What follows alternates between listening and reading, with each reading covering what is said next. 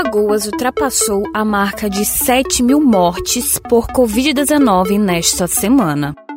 De acordo com o último boletim da Secretaria de Estado da Saúde, divulgado na sexta, dia 15, até o momento são 7.010 óbitos causados pela doença.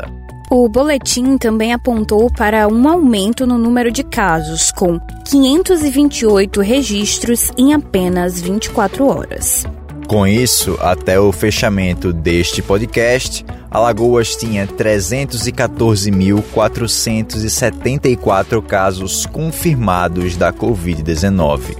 A taxa de letalidade está em 2,2% e 96,5% dos infectados estão recuperados.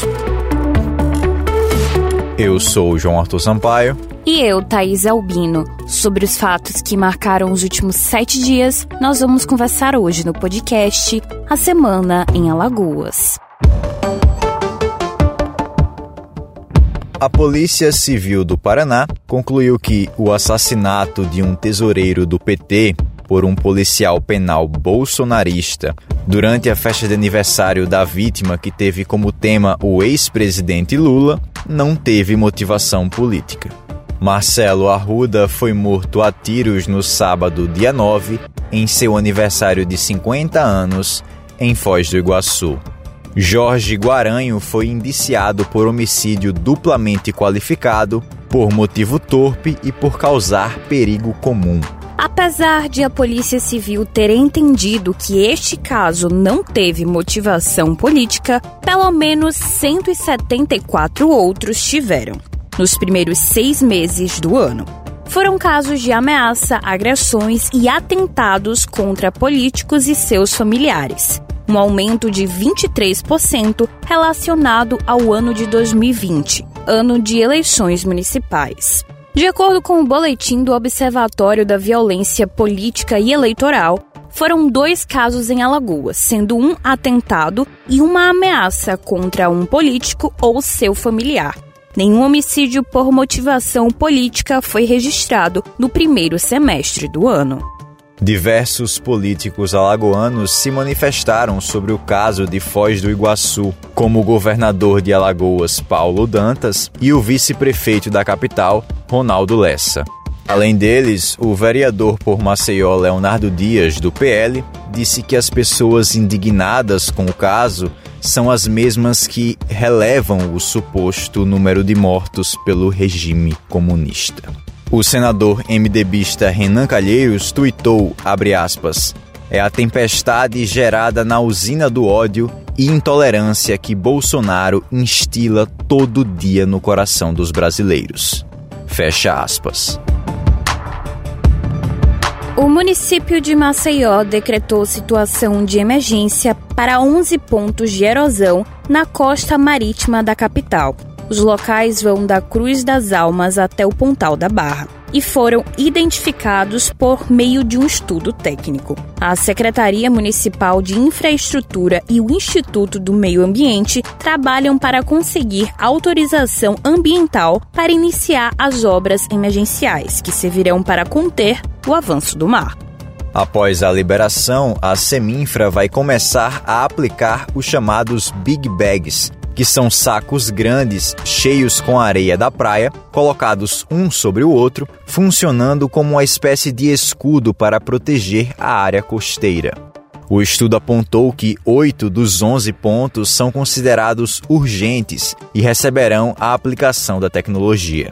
Hoje, Maceió mantém em execução a técnica do sandbag, que funciona como dissipador de energia enterrado na praia, para proteger a área deteriorada pelas ondas. O Pleno do Tribunal de Justiça de Alagoas elegeu os advogados para compor a lista tríplice a ser enviada ao governador do estado, Paulo Dantas, para a escolha do novo integrante da corte. Os três eleitos foram Fábio Costa de Almeida Ferraio, com 17 votos, Eduardo Antônio de Campos Lopes, com 15 votos, e Alberto Maia de Omena Calheiros, com 11 votos. Durante a sessão nessa sexta-feira, cada desembargador votou em três nomes, dentre os seis da lista eleita pela OAB Seccional Alagoas. Nenhuma das mulheres que saíram da lista sextupla da OAB foi escolhida pelo Pleno. Além disso, os três advogados que compõem a lista tríplice são homens brancos. E uma atualização agora no final da noite dessa sexta-feira o governador Paulo Dantas divulgou a nomeação do novo desembargador do Tribunal de Justiça de Alagoas. A divulgação foi feita por meio das redes sociais. Ele disse que recebeu os três indicados no palácio e conversou com cada um deles e acabou escolhendo o Fábio Ferrário para ocupar o cargo de desembargador de Alagoas. Paulo Dantas disse que Fábio é um advogado muito experiente, com mais de 30 anos de profissão, e disse estar feliz em nomeá-lo, alegando ter certeza de que ele seguirá contribuindo para o estado de Alagoas, agora exercendo a função de desembargador. A Delegacia de Homicídios e Proteção à Pessoa, a DHPP, investiga o caso de feminicídio que vitimou a jovem Helenilda Vieira da Silva, de 28 anos. A Polícia Civil trata o caso como feminicídio seguido de suicídio. Ela foi assassinada com nove tiros que atingiram a virilha, pulso, pescoço, punho e joelho. O companheiro, Jackson Barbosa dos Santos, de 38 anos, foi encontrado morto com um tiro na boca.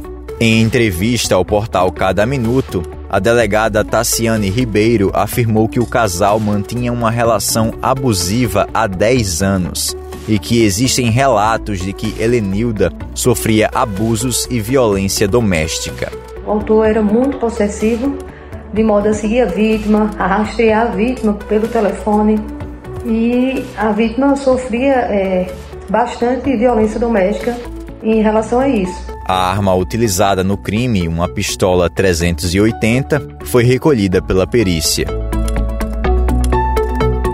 Você acabou de ouvir o podcast A Semana em Alagoas. Novos episódios todo sábado. E quer saber assim que a gente publica uma edição nova? Então é só se cadastrar no nosso perfil no seu tocador favorito de podcasts. Para conferir as principais notícias de Alagoas, do Brasil e do mundo, é só acessar o nosso portal asemanaalagoas.com.br. Não se esqueça de compartilhar com seus amigos, família e colegas de trabalho. Até a semana que vem.